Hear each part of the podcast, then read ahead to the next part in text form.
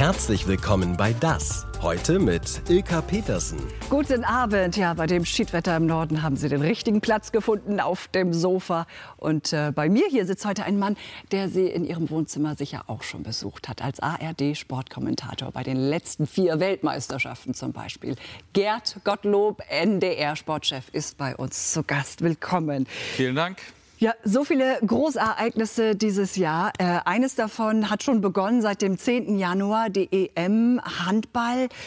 Äh, man muss sagen, ich habe jetzt noch so gedacht, von Mittwoch, da haben sie wirklich nicht so gut gespielt, also ne, haben hoch verloren gegen Kroatien.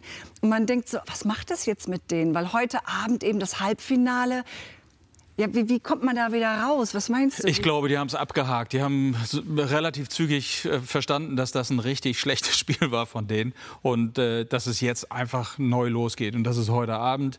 Äh, die denken da nicht mehr zurück. Und äh, dass sie es können, haben sie eben ja auch gezeigt. Insofern ist die Zuversicht durchaus vorhanden. Aber es geht gegen den großen Favoriten Dänemark. Ja, die sind absolute Außenseiter gegen Dänemark, oder? Ja, absolute Außenseiter würde ich gar nicht sagen. Dänemark ist Weltmeister, das muss man anerkennen. Aber auch die deutsche Mannschaft hat, diese junge deutsche Mannschaft hat gezeigt, dass sie es wirklich äh, richtig gut kann. Und äh, äh ich glaube, dass sie eine Chance haben, auf jeden Fall. Und mhm. ich, wenn man die, die, die Typen sich anguckt, der, der Julian Köster, Juri Knorr, Andi Wolf im Tor und so weiter, äh, fantastische junge Leute, junge Männer, die, die da wirklich, finde ich, einen, einen sehr guten Job abliefern. Hier wäre ein toller Filmbeitrag gewesen. Also auch mal live dabei sein bei Das im NDR Fernsehen täglich um 18.45 Uhr wir kennen uns auch schon länger, deshalb äh, sind wir beim Du schon. Sehr gerne. Ähm, seit dem äh, 10. Januar äh, läuft jetzt die Handball-EM. Ist das eigentlich quotentechnisch äh, äh auch sowas, was raussticht? Überragend. Also sind, ja? Überragend. Immer rund um 8 Millionen gucken dazu. Wir haben das auch geschafft, äh, die deutschen Spiele in die Primetime zu geben, egal ob jetzt bei uns in der ARD oder beim ZDF, bei den Kollegen. die Leute sind fasziniert. Ich kann mir vorstellen, dass heute beim ZDF sogar noch mal ein Schlag mehr dazu gucken und am Sonntag Sonntag dann das große Finale, mhm. hoffentlich mit Deutschland. Wenn nicht, im Spiel um Platz drei. Könnte sein, dass da die 10 Millionen fallen. Ja, ist das so Fußball-Länderspielniveau? Auf jeden Fall, ja. auf jeden Fall. Und ähm, man merkt, dass da eben äh, alle Zielgruppen irgendwie auch begeistert von sind. Das mhm, ist, äh, mhm. gucken sehr viele Menschen und äh, vor allen Dingen auch sehr viele Junge. Wir haben schon darüber gesprochen. Äh, Deutschland hat recht eindeutig verloren gegen Kroatien. Ich weiß gar nicht, was war es? 21, 30, 24, 30, irgendwie sowas. Ähm, ist das was, was die jetzt mit reinschleppen? Also du hast schon gesagt, du siehst das eigentlich ganz optimistisch. Äh, wir sehen jetzt auch gerade mal vom letzten Spiel ein paar Bilder. Ähm, ist das jetzt anders, das zu kommentieren eigentlich? Schneller, ne? Handball ist äh, wirklich eine große Kunst auch zu kommentieren. Da können wir beim Fußball können wir zwischendurch auch mal die Klappe halten. Das tut sowieso ganz gut.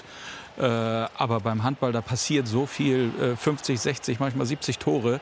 Äh, da bleibt dir gar nichts anderes übrig, als dauerhaft zu sprechen. Und es geht sehr, sehr schnell. Gar nicht viel Zeit für Zeitlupen und so weiter. Insofern äh, Hut ab vor Florian Nass, der das ja für uns im ersten mhm. ähm, schon lange macht und ganz toll macht. Also haken wir das Kroatien-Spiel jetzt einfach ab. Auf jeden Fall. Gucken weiter. Ich finde, es gibt so Typen in dieser Mannschaft, haben wir ja vorhin auch schon mal gesagt. Fangen wir vielleicht mit äh, Spielmacher Juri Knorr an, denn der kommt aus dem Norden. Der hat sich übrigens bei seiner Oma entschuldigt nach dem Spiel, was sie verloren haben gegen Kroatien, weil er sagte, die kommt halt so selten und dann kommt sie und wir verlieren. Das geht gar nicht. Gut erzogen. Ja, aber, ehrlich, ja, aber das ist so typisch für diese Jungs, finde ich. Ähm, der ist ja nun als äh, Handballsohn sozusagen groß geworden. Sein Vater Thomas spielte auch äh, bei den großen Nordclubs hier. Äh, und Juri hätte selber sogar ja Fußball äh, werden können. Also er hatte auch eine sehr gute Prognose als, als, als äh, Fußballer, spielt mhm. beim HSV. Ähm, und ich bin begeistert, wie der ist 23, ja, wie abgeklärt der spricht, aber wie entfesselt der spielt. Mhm. Und gibt es da noch ein paar andere davon. Äh, hat auch mal ein schlechtes Spiel gemacht, ja, dann geht es aber trotzdem weiter. Und ähm, ich glaube, das macht vielen Leuten, die zu Hause sitzen, in der Halle natürlich erst recht, aber die zu Hause sitzen, unheimlich viel Spaß, denen zuzuschauen. Die leiden mit. Mhm. Ich leide auch mit. Ich mhm. kann es kaum aushalten, wenn die dann ihre tollen Chancen verwerfen. Ähm, mal gucken, wie es heute wird. Äh, wir haben den Man of the Match gehabt, den ähm, Julian äh, Köster, der ähm, ja eigentlich gar nicht so auf dem Zettel war. Ne? Der wurde, ich, wurde der nicht sogar aus der zweiten Liga geholt? Das hatte Alfred Gislason gemacht, als er ihn das erste Mal nominierte, spielte Julian Köster noch in der zweiten Liga. Äh, jetzt für Gummersbach äh, spielt er natürlich schon eine ganz andere Rolle. Vertrag ist auch verlängert worden. Auch so ein Bursche, 23 Jahre, äh, spricht auch toll, ist ja zugewandt und hat natürlich eine fantastische Leistung gebracht. Ist wirklich einer der Spieler im Moment bei diesem Turnier. Ähm, und den hatten vorher viele nicht so auf dem Zettel. Und das ist oft so bei diesen Handballturnieren, dass man immer denkt, ach guck mal, den kannte ich noch gar nicht. Mhm. Ist ja sensationell, wie der spielt. Ja, und dann beziehen sie auch immer das Publikum mit ein, ne? drehen sich so. Dann denke ich immer so, die müssen doch eigentlich voll im Tunnel sein, aber nein, nehmen alle mit. Handball in der Halle natürlich äh, sensationell. Und ähm, es gab ja den, den, Zuschauerrekord in Düsseldorf. Da haben die ja das Fußballstadion sozusagen zur Halle umgebaut. Mhm. Äh, 53.000 Zuschauer, glaube ich, war das äh, Weltrekord oder 55, weiß nicht mehr genau. Ähm, das war ein fantastisches Erlebnis für die, die dabei waren. Ist ja nicht ganz so einfach. Über Ticketpreise müssen wir nachher auch noch schnacken. Das ist ja auch. Aber Torhüter Andi Wolf würde ich ganz gerne noch dazu mhm. nehmen, weil für mich das auch so eine Person ist, die so raussticht.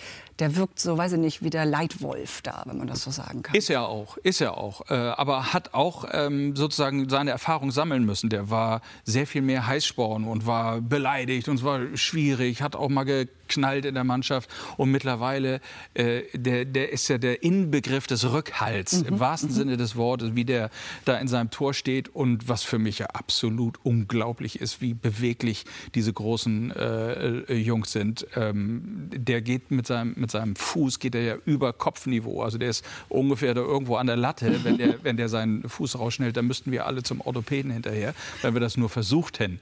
Ähm, also das finde ich ganz fantastisch und der strahlt eine solche Ruhe aus. Der hat mhm. jetzt auch nicht nur Superspiele gemacht, ähm, aber die Mannschaft weiß, dass sie sich auf ihn verlassen kann. Ja, ich glaube, das ist dann so, wenn er einen schlechten Tag hat, war das nicht auch gegen Kroatien, wo er dann nach der Hälfte irgendwie raus musste? Genau, dann kommt der junge David Spät rein. Der ist ja auch äh, gut, ne? Und auch ein super Bursche. Ja. ja und äh, auch schon sehr, sehr, sehr, sehr gut. Ähm, jetzt ist es aber trotzdem so, wir reden über Begeisterung mhm. für den Handball, aber im Norden ja sowieso. Aber es ist ja wirklich so, also Fußball dominiert ja sehr ne, die Sportberichterstattung. Ähm, wobei ihr natürlich mit dem Sportclub auch versucht, andere Sportarten mit reinzubringen. Hast du da so eine Zahl? Also wie viele ihr da so äh, abfrühstückt, möchte ich fast sagen? Also das kann man äh, tatsächlich sagen, dass, dass der Fußball natürlich in der äh, Sportberichterstattung in Deutschland, nicht nur bei uns, sondern in vielen anderen Sendern, ein Schwerpunkt ist. Mhm. Äh, warum? Es ist das größte Interesse oder ruft das größte Interesse hervor. Äh, insofern ist es auch gut, dass wir, dass wir tolle Rechte haben an der Bundesliga und die müssen wir natürlich auch nutzen und wollen sie auch nutzen. Aber trotzdem sehen wir, äh, wie, wie es äh, natürlich auch anderen tollen Sport gibt, Weltklasse-Sport, auch bei uns im Norden, egal ob das jetzt nun Hockey ist, unsere Basketballer, ähm, unsere Basketballclubs beispielsweise. Ähm, Hockey. Hockey. Jetzt am Wochenende äh, Deutsche ja, Meisterschaft. Auf jeden mhm. Fall. Also da, da, sind so viele Sachen dabei. Das versuchen wir natürlich immer zu komponieren, so, mhm. ähm, dass wir eben auch nicht nur Fußball zeigen. Das tun wir nicht. Wenn du das äh, dir überlegst im, äh, in, der, in der ARD, wenn man das erste und die dritten Programme zusammenzählt, dann kann man sagen, dass eine sehr, sehr, sehr große große Vielfalt, die, glaube ich, ihresgleichen sucht, auch äh, vorherrscht. Und zwar sind es etwa 100 Sportarten, über die wir berichten. Natürlich nicht immer großflächig und alles live, aber sind eben sehr viele einzelne Sportarten mit dabei. Wie hat sich das so verändert, wenn man das so über diesen Zeitraum sieht?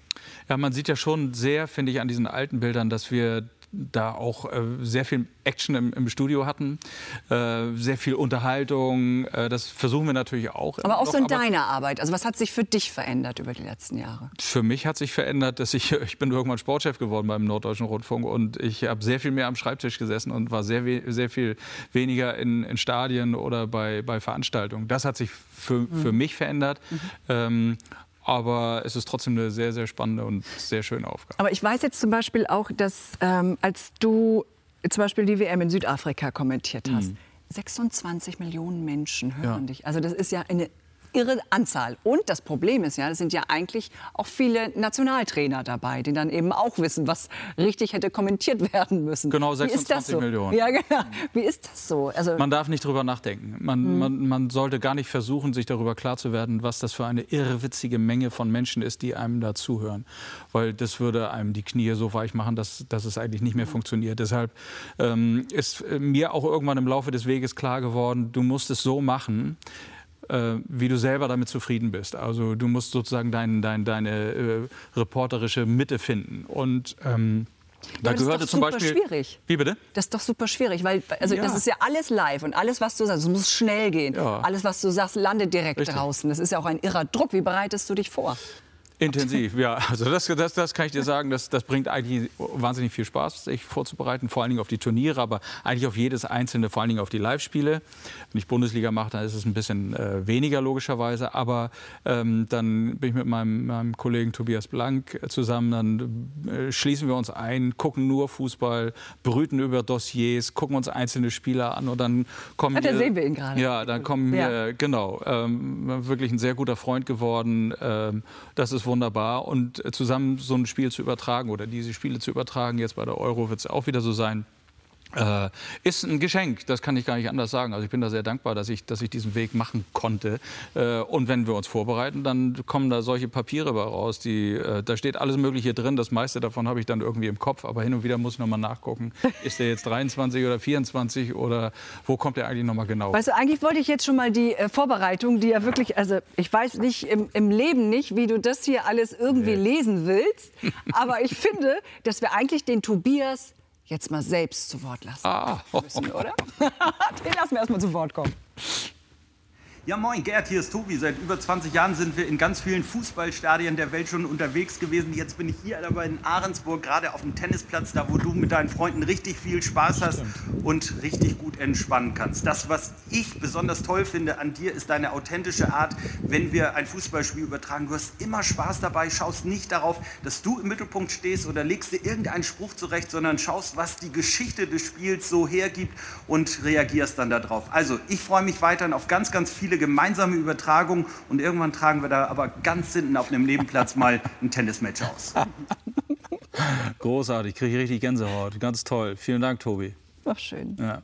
Ja, Landesfunkhaus Schwerin arbeitet er. Ne? Aber es ist so ein bisschen so eine Jobehe. Ne? Ihr beiden über 20 Jahre und immer zusammen. Ja, und man muss sich das ja vorstellen, gerade wenn es die Turniere sind. Ja, es, es ist, ist auch nicht immer alles toll. Man hat mal irgendwie einen Fehler eingebaut oder irgendein Spiel auch nicht so toll kommentiert. Da gibt es Feuer von zu Hause. Man sollte nichts lesen in der Zeit. Man sollte gar nicht in Social Media sich tummeln. Ähm, aber äh, dann muss man zusammenhalten und man muss sich selber gegenüber ehrlich sein und sagen, okay, heute war, war ganz okay. Heute war es gut und man muss auch mal sagen, heute war nicht so gut. Ist das eigentlich auch so, dass er dir während des Spiels, also während du kommentierst, so ein bisschen Feedback Pausenlos. geht? Ja, ehrlich?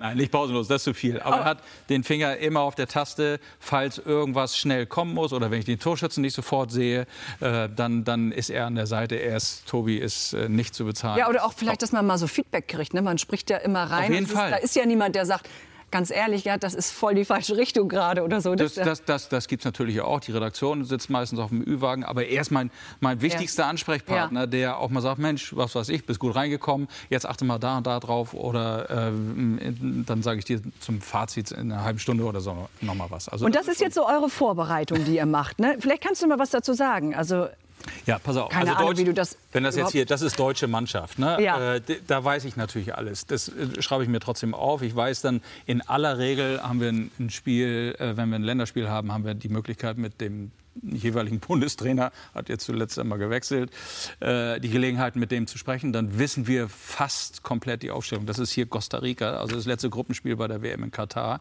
Ja. Da wussten wir zehn Spieler, die kannten wir äh, und es war die Frage, spielt Füllkrug oder nicht. Also Mhm. bietet er einen richtigen Stürmer auf oder nicht, hat er dann nicht gemacht, war glaube ich auch nicht die richtige Entscheidung, aber egal.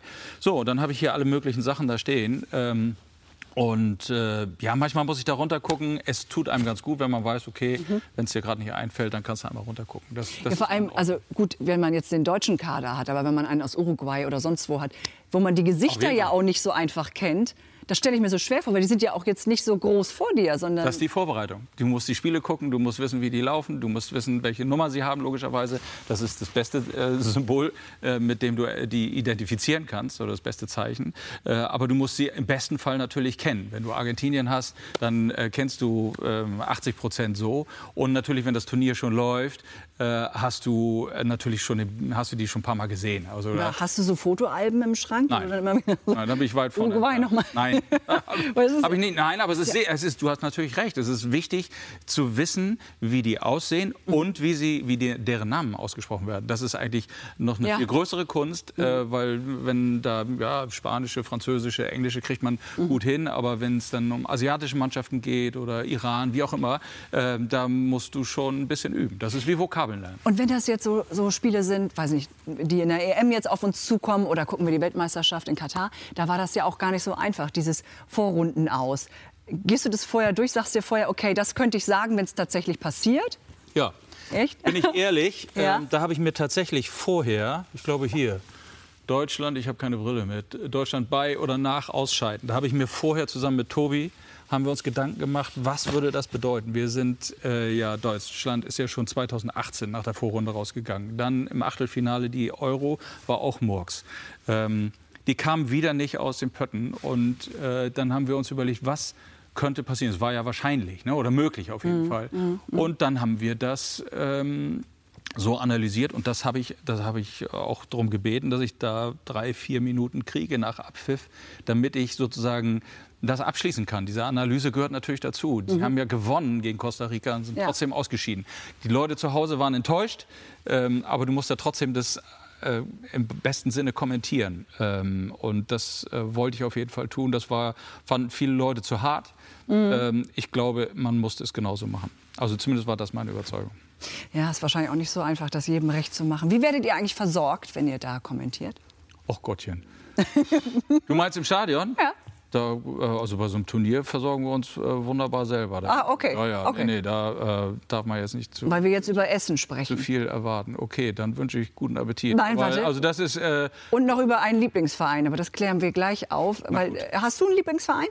Ich würde sagen, ja. Und darfst du das auch offiziell sagen? Ja, das, äh, was heißt Lieblingsverein? Ich bin ha? mit dem HSV groß geworden. Ja. ja. bin mit meinem Vater ins Stadion gegangen. Ein großes Spiel war das äh, HSV gegen äh, Gladbach. Rudi Kargus wurde zum Elfmetertöter. Ähm, also das hat mich geprägt. Jetzt haben wir schon so ein bisschen auch über die Nationalmannschaft gesprochen immer wieder. Kam auch ab und zu mal so ein bisschen Kritik von dir durch. Äh, der Trainerwechsel, es hat öfter gewechselt in letzter Zeit. Julian Nagelsmann ist jetzt. Was, was hältst du so von ihm? Das ist eine äh, spannende Geschichte. Ne? So jung, 36 ist er, glaube ich, mhm. hat ja schon äh, einige wirklich große Stationen gehabt. Hoffenheim, Leipzig, Bayern jetzt äh, Bundestrainer, macht die EM im eigenen Land. Da gibt's, das passiert nicht so oft, dass im eigenen Land ja. so ein Turnier stattfindet. Ähm, insofern, äh, ich, ich finde den ganz gut. Äh, ich finde, er erklärt auch gut. Ich hoffe, dass er vor der Mannschaft oder mit der Mannschaft nicht zu, zu verkopft ist. Ne? Also hier müsst ihr auch noch dran denken und dies auch noch, dies auch noch. Ich mhm. finde, äh, dieses, dieses Spielerische, das kommt äh, aus meiner Sicht kam das zuletzt zu kurz. Und wenn er der Mannschaft so eine Freiheit geben kann, dass sie sich wirklich entfaltet, entwickelt, mit einer guten Abwehr wäre ganz ordentlich, dann äh, bin ich da eigentlich ganz guter Dinge. Und ich, ich, äh, ich finde ihn als Typen so ganz gut. Ist das so die größte Baustelle, die Abwehr? Äh, es ist die größte Baustelle, so würde ich das sagen. Ja. Wahrscheinlich wird Manuel Neuer äh, ins Tor zurückkehren als mhm. Nummer eins. Mhm. Äh, Marc äh, André Testegen hat das ja toll gemacht. Ich weiß es nicht, die Entscheidung ist noch, noch nicht gefallen, aber das war unser großes Problem äh, in Katar, dass wir eigentlich keine eingespielte Abwehr hatten und dieses ganze Defensivsystem äh, so labil war, ähm, dass wir doch zu viele Tore kassiert haben. Wie sehen ja gerade die Nationalmannschaft? Ich weiß nicht, ob es jetzt vom letzten Testspiel ist. Also auf jeden Fall ähm, waren sie an Österreich. Österreich als Könnte letztes. Ne? Ja. Mhm. Genau, und äh, da haben sich jetzt auch nicht ganz so gut gezeigt. Nee, äh, Testspiel, äh, das war doof, verloren, äh, gegen die Türkei zu Hause auch verloren. Ähm, das klingt jetzt nicht so danach, dass wir genau wissen, wüssten, wie es, wie mhm. es geht. Es mhm. ist aber auch noch ein bisschen Zeit. Äh, ich bin ähm, nicht ohne Zuversicht. Äh, Sehen mal wir gucken. Das also, ja, das Chessspiel, ja, sag ja, mal bitte. Da, da, das hat keinen Spaß gemacht, weil man gemerkt hat, dass wir, obwohl zum Beispiel Jonathan Tah, ein, ein wirklich ganz hervorragender äh, Bursche aus Hamburg ja auch äh, Innenverteidiger ist. Und da kneift's. Ja, ja, gut, aber Ja, da ähm, muss man Oh, das ist auch Ah, so, ne? Gut, das ist jetzt übrigens genau andersrum gewesen. Ne? Bei dem Spiel gegen Union Berlin, da ist er mit dem Trainer aneinander geraten, Sané, und hat selber so einen Schlag gekriegt. Der Trainer geht jetzt für drei äh, Spiele auf die Tribüne sozusagen. Ähm, ja, das war jetzt äh, auch kein gutes Spiel äh, von der deutschen Mannschaft. Das muss man, das muss man einfach anerkennen und sagen und, und analysieren. Ich glaube, dass, äh, dass die große Aufgabe sein wird, wirklich ein stabiles Gerüst hinzubekommen mit, äh, mit einem sehr starken Torwart, den haben wir. Wir hätten auch einen zweiten sehr starken Torwart, mit einer sehr guten Innenverteidigung. Da hätte ich eine Idee. Ähm, Rüdiger und Tah würde ich spielen lassen, vielleicht aber auch Hummels. Gündogan, einer der besten Mittelfeldspieler aktuell, äh, die es gibt auf der Welt. Ja, spielt jetzt äh, in Barcelona, war vor sieben Jahren bei Man City, hat da Titel gewonnen ohne Ende. Der kann es, der kann es auf jeden Fall. Und dann haben wir so Typen wie Jamal Musiala ein Gedicht, den Fußballspiel zu sehen. Da, da äh, kann man sich ja eigentlich nur freuen. Aber es muss eben eine, eine Mannschaft werden können. Dafür gibt es jetzt nicht mehr so viele Gelegenheiten, nicht mehr so viele Testspiele. Ähm, ja, aber wir sehen es ja auch bei den Handballern, ne, was so auch ein bisschen Druck, aber auch Verantwortung, aber eben auch Spaß entstehen kann, wenn die zu Hause spielen. Äh, Und da bin ich sicher, dass äh, Fußball Deutschland äh, die Mannschaft, egal äh, wie schlecht sie vorher in Testspielen war, äh, pushen wird. Also insofern glaube ich, äh, das wird spannend. Ja, du hast ja auch mal gesagt, wir sollen ein bisschen mehr Demut zeigen. Also nicht so dieses, ne, wir müssen immer den Titel und so weiter. Richtig. Äh, Und den Fehler haben wir in Russland gemacht 2018. Da haben wir eigentlich das Finale schon geplant. Also so ist der Weg. Äh, haben aber äh, ganz klein bisschen Südkorea äh, und Schweden und Mexiko vergessen in der Gruppe äh, und waren zack draußen. Und das, das meine ich mit Demut. Ne? Also ich glaube, das hat der DFB auch verstanden. Hat ja auch einen krassen Führungswechsel gegeben. Äh, aber wir sind jetzt schon noch ein bisschen in der Talsohle. Bis man da so rauskommt, das wird schon noch ein bisschen dauern. Ja, und als dann heute Klopp gesagt hat, er will ja gar nicht mehr bei Liverpool, hast du da kurz gedacht, ganz ehrlich, hast du kurz gedacht, ach, wenn der jetzt Julian Alle. Nagelsmann anruft. alle in Deutschland, die das äh, gehört haben oder die Nachricht vernommen haben, haben sofort gedacht, ach klar, dann wird er ja der Nachfolger von Nagelsmann, was noch überhaupt nicht klar ist. Er macht jetzt erstmal die M und danach sieht man weiter. So wie ich äh, die Nachricht von Jürgen Klopp verstanden habe, sehr bewegend finde ich, äh, hat er glaubhaft versichert, dass er platt ist. Äh, er, nicht, äh, nicht so, dass er krank ist, oder so habe ich es nicht verstanden, aber er braucht eine Pause. Er brauchte auch nach Dortmund. Eine Pause. Ähm, Und ich kann das gut verstehen. Das ist ein, ein Trainer mit solcher Leidenschaft, mit so einem Spaß, mit solcher Liebe zu allem, was ihn da äh, umgibt. Ähm, das ist klar, dass das sehr, sehr viel Energie kostet. Und irgendwann ist man da platt. Dass er ein guter, ein Top-Trainer, wahrscheinlich einer der besten überhaupt in der Welt ist, ähm, das glaube ich allemal. Ob er ein Bundestrainer wäre, der so alle äh, sieben Wochen mal seine Mannschaft sieht, das glaube ich eher nicht. Ich glaube, der muss jeden Tag auf dem, auf dem Acker stehen und seine Jungs um sich haben und die, und die pushen. Sag mal kurz Prognose, EM für uns? Damit ich weiß, Also die- worauf ich dich anspreche nach der EM. Ja, also ich würde sagen, die, die, die Vorrunde schaffen wir. Das ist das erste Ziel. Stichwort Demut, Auftaktspiel gegen Schottland, dann Ungarn, dann Schweiz. Ich glaube, ähm, das sollten wir schaffen. Äh, gute Chance aufs Halbfinale ist, ist da und, und auch mehr. Ähm, Prognosen sind, sind extrem schwer in diesen Zeiten. Ich würde sagen, eins nach dem anderen. Du warst auch schon dabei bei, bei den Olympischen Spielen. Sag mal, was ist so für dich, was ist das Besondere? Weil du sagtest auch, das ist irgendwie dieses Flair und immer passiert was. Ist, was macht es aus? Also meine ersten Spiele, das war natürlich das, das Beste, was einem überhaupt passieren konnte, waren 2000 in Sydney. Also ohnehin ja eine sehr internationale Stadt, aber dort habe ich noch mal gemerkt, was das eben bedeutet. Es kommen die Athleten zusammen, es kommen die Fans zusammen, klar auch die Medien, aber die sind ja nur die Transporteure sozusagen. Aber das zu sehen, äh, wie, äh, wie die Menschen wirklich in dem Sinne zusammenkommen und natürlich auch ihren Spaß haben. Die Athletinnen und Athleten, die, die haben ihren Wettkampf im Blick. Die wollen auf jeden Fall um die Medaille kämpfen. Ähm, und das finde ich eigentlich das Schöne. So dass, ähm, dass tatsächlich, ja, ich will das gar nicht so klischeehaft sagen, aber es sind eben, die Welt kommt irgendwie schon zusammen. Ja? Äh, Es ist ja die, die Jugend der Welt.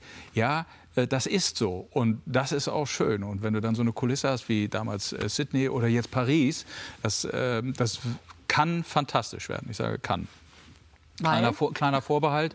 Äh, das Thema Sicherheit wird groß. Ja, äh, äh, mhm. während, der, während der Spiele, vor, der, vor den Spielen natürlich auch, ähm, einfach durch den Nahostkonflikt nochmal verschärft. Es ist, mhm. Das Thema Sicherheit ist immer da bei Olympischen Spielen, immer. Äh, äh, damals London, da lachen Flugzeugträger auf der Themse, ja, äh, weil irgendwie alle nervös waren. Das wird dieses Jahr genauso sein. Und trotzdem muss man ja diese Spiele versuchen zu zelebrieren. Mhm. Ja, und versuchen eben denen einen Raum zu geben, die sich jahrelang darauf vorbereiten, was der absolute Traum ist. Ähm, was meinst du denn? Gut, die Sicherheitsvorkehrungen hast du angesprochen, die sind immens. Wie wird sonst Paris? Wie stellst du dir das vor? Es kann ganz toll werden, äh, weil man ja sehen muss, diese, diese tolle Kulisse, die schon da ist. Es wird mhm. gar nicht so sehr viel gebaut, ja, ein bisschen, aber äh, bei weitem nicht so viel, wie das äh, ja oft auch zu Recht kritisch angemahnt wurde. In Versailles wird äh, geritten, im Grand Palais wird äh, gefochten, äh, Place de la Concorde, äh, die jungen Sportarten, ähm, das ist wirklich großartig. Ne? Also Beachvolleyball auf dem Champ de Mars, also unterhalb des Eiffelturms, ähm, das wird großartig. Die, die, Kulisse ist da und ähm, es werden sehr viele Menschen, glaube ich, aus Europa als Gäste anreisen und mhm. versuchen, also haben Tickets und, und werden dann äh, die Spiele dort miterleben. Das kann ein richtig äh, schönes, großes Fest werden für die Menschen, die in dieser Zeitzone leben. Also ich habe auch schon gedacht, das ist ja auch gar nicht so weit aus dem Norden nach Paris tatsächlich. Wenn man mit, mit der Bahn sieben Stunden von Hamburg. Ja, aber Gerd, dann habe ich mal geguckt, was kostet denn so ein Zimmer in einer nicht guten Gegend? Ja. Stockbetten. Mhm. 690 Euro die Nacht, habe ich gesehen. Das, das, ist, ist schon Phänomen, heftig. Ja, das ist ein Phänomen, was das kennt man von den Olympischen Städten, dass sie hochgehen. Bei Paris muss man sagen, das Niveau ist ohnehin schon immer sehr hoch. Äh, das ist ein, das ist ein Problem. Äh, aber man kann vielleicht noch hoffen, dass viele Pariser sagen, alles klar, äh, macht ihr mal Olympia, ich gehe in die Ferien und dass dadurch eben noch mal Raum frei wird. Mhm. Das wird jetzt auch nicht günstig. Ein Schnäppchen nee, die Hotels wird man da auch 300, Pro, 300 irre, irre, irre, irrwitzig. Aber die Leute werden trotzdem kommen. Ja, wir wollten ja eigentlich auch äh, Olympia in den Norden holen. Aber ja. das äh, hat ja nicht funktioniert. Weil viele das eben nicht wollten, muss man wirklich ja. sagen. Ne? Äh, sonst wäre ja in Hamburg jetzt auch äh, Olympia.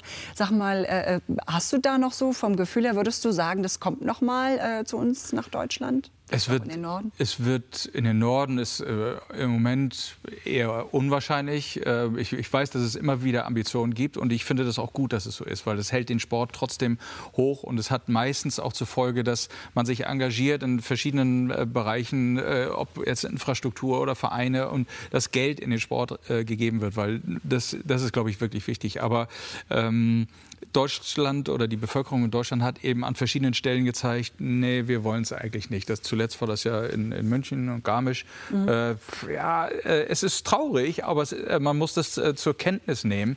Ähm, die, eine große Euphorie werden wir wahrscheinlich hier zumindest in absehbarer Zeit nicht auslösen. Da sind andere Länder vielleicht weiter. Aber dafür haben wir die EM im Sommer und die wird Euphorie auslösen. Und sowieso heute Abend 20.30 Uhr das Spiel unserer Handballer eben gegen Dänemark. Gast von morgen ist Dr. Karina Urbach, Historikerin.